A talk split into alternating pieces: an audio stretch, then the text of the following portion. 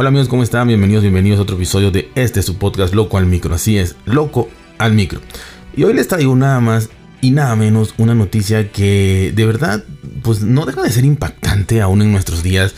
incluso sabiendo la cultura de otros países, sabiendo la idiosincrasia de otros países, inclusive sabiendo pues eh, las políticas, las leyes y todo esto, no deja de ser más bien sorprendente, sorprendente sería la palabra de lo que pasa en el mundo. Y sucede que una mujer llamada Paola Eschitecat, eh, que es eh, mexicana, de 27 años de edad, eh, se fue a trabajar a Qatar. fue contratada en Qatar por ser una pues, excelente candidata. Fue contratada allá como economista conductual. Y la contrató la Supreme Committee for Delivery and Legacy, entidad responsable de organizar el Mundial de Fútbol de 2022. De acuerdo con el testimonio que pasó esta mujer, Paola, ella estaba en su departamento, una vez que terminó de trabajar sus labores normales, eh, una persona que consideraba su amigo, eh, inclusive se dice que del trabajo, pues tocó, tocó la puerta de su habitación, obviamente ella le abrió al ver que era su compañero de trabajo, su amigo, entró a la habitación, esto fue en la noche, y abusó sexualmente de ella. Por lo que al día siguiente, eh, pues esta mujer Paola, luego de fotografiar sus heridas, tener, digamos, evidencias, fue a denunciar el hecho ante la policía eh, pues catarí, acompañada de la embajadora de México en Qatar. En este caso pues no fue sola, sino que sabiendo y teniendo el conocimiento, pues eh, y supongo que no habrá miles de, bueno sí miles, pero quizá no cientos de miles de, mexicanos en Qatar, porque hay en todo el mundo, pero en Qatar no creo que tantos ahorita. Bueno, eh, con su limitado árabe, Paola explicó a la policía lo que sucedió y, a las, y las autoridades. Ella explicó todo, enseñó evidencias, fotografías y las autoridades le propusieron no proceder. Las autoridades mismas le dijeron, ¿sabes qué? Déjalo así. O sea, déjalo así, no, no lo demandes, no lo acuses, no levantes cargos y, ya, ¿no? O sea, cada quien con su vida, ¿no? Obviamente, la, la única opción que le dieron la única opción que le dieron fue obtener una orden de alejamiento.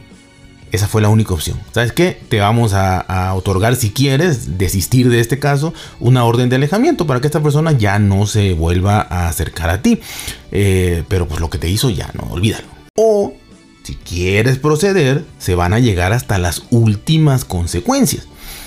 Ella obviamente quiero pensar, y esta es una suposición mía, acostumbrada a, pues, a México o a países occidentales, pues dijo, pues esto, pues yo la, yo, la llevo de ganar de todas, todas, ¿no? O sea, tengo evidencia, acarearme, perdón, acarearme con este hombre y pues vamos a ver qué, qué, qué puede decir, ¿no? Porque ella sabía que tenía la verdad. Entonces dijo, pues llegamos hasta las últimas consecuencias. Lo que no sabía y no conocía en este caso es que Después de llegar a las últimas consecuencias de estas fueron que en Qatar recibió la pena del delito de relación extramarital.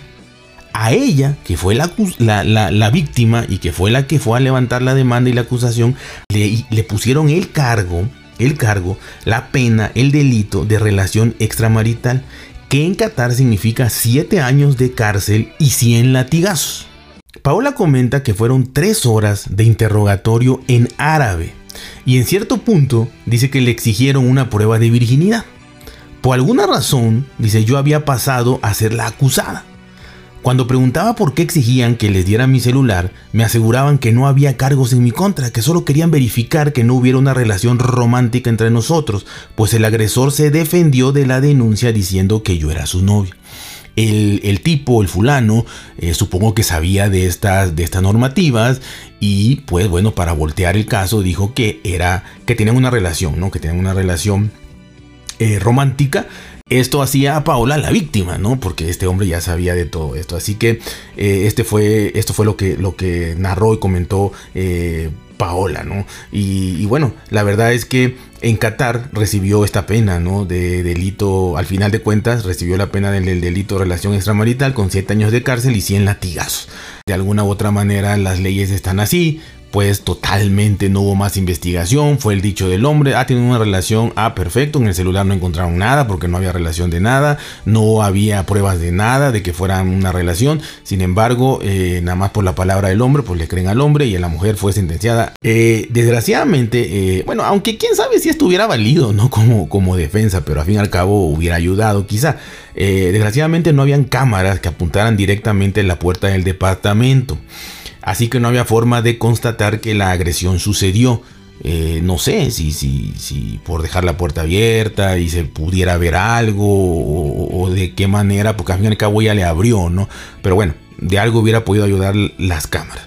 Eso sí, los cargos por tener una relación fuera del matrimonio seguían vigentes y ella tuvo que gastar muchísimo y eh, logró, logró con, la ayuda de, la embajada mexicana y todo salir de Qatar y seguir su proceso fuera de Qatar. O sea, de hecho le impidieron volver a Qatar solamente para cumplir su pena y si la iban a, requerir o inclusive a buscar, ¿no?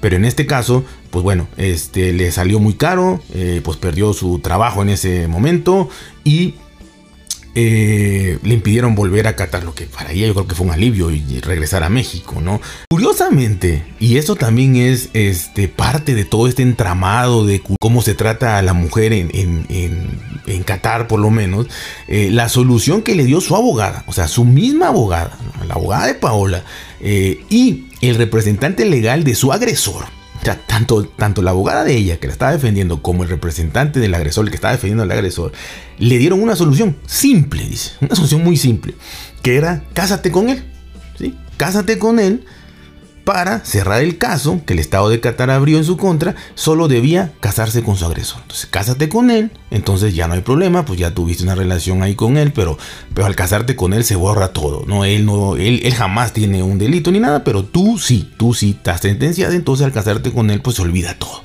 Imagínense casarte con tu agresor, con un violador, con quien te, con quien te violó, o sea, increíble, ¿no? Y todo esto se lo comento porque va sumando eh, cómo le fueron dando vuelta y seguramente eso sucede eh, con las mujeres de allá, pues ¿quién las defiende? ¿Quién las defiende? Aquí porque de alguna manera fue una extranjera y que eh, el gobierno mexicano pues sí se metió. Además de esa solución sencilla, entre comillas, de casarse con el agresor, le recomendaron portar la túnica para parecer una mujer de buena moral. Eh, así que, que honestamente, pues este, es como que cachetearte, ¿no?